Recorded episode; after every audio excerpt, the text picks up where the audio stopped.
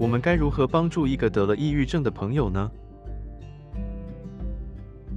在我们聊这个话题之前，请跟我一起大声说：“我无法把朋友从抑郁症的泥潭中救出来。”好，把我们现在把这句话留在脑海中一段时间，再大声说一遍：“我无法把朋友从抑郁症的泥潭中救出来。”虽然你是他的朋友，但你并不是那个去制约他的人。他可能需要接受心理咨询，也可能需要药物治疗，以及运用自己的意志力去面对抑郁症。作为朋友，你能为他做的最好的事情是让他觉得和你在一起的时候，他可以被允许抑郁，不用强颜欢笑。这一点的确是有点匪夷所思，不是吗？其实，抑郁的人会经历着常人难以想象的孤独感和隔离感。他们感觉自己一直长期的被恶意评判以及被误解。一个被他信任，而且不会随意评判他的朋友，单纯是这些特质就能帮助到他。接下来我们聊聊具体怎么做。首先，我们需要允许相处时的沉默。如果他想讲一些他正在经受着的痛苦，你所能做的就是安静的倾听。另外呢，你也可以问一些开放性的问题，或者重复他所说的话。比如说，告诉我那种感觉是怎么样的，或听起来似乎你正在经受着巨大的悲伤，这的确会让他觉得你想一个心理咨询师。但这样的话语是会对他有帮助的。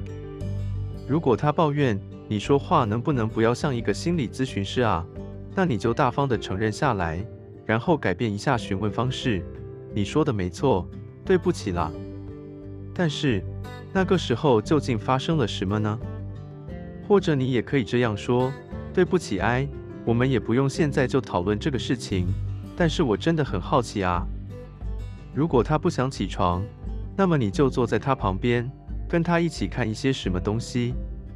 还有就是不要去设定期待，诸如你气色不错，相信明天你的感觉会更好一些。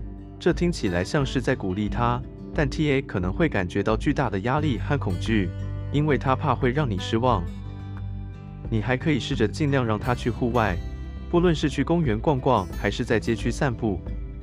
设想一下他在哪儿会觉得比较舒服，同时可以呼吸到新鲜空气。座位朋友，你还需要了解，抑郁的人可能会故意搞砸一些事情，来让自己继续停留在抑郁的状态中，无意识让你以为你需要这么做。所以，这个时候的帮助看起来更像是一种威胁。你需要尝试让自己不要那么快的去反击。抑郁的人活在恐惧中，讨厌他自己，并遭受着痛苦的折磨。如果你感觉被 TA 攻击，也许这个攻击并不是针对你的，而是他在对抗自己的恐惧。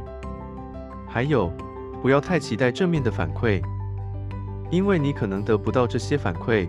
但如果他愿意让你参与到他的生活中，这其实就是很正面的反馈了。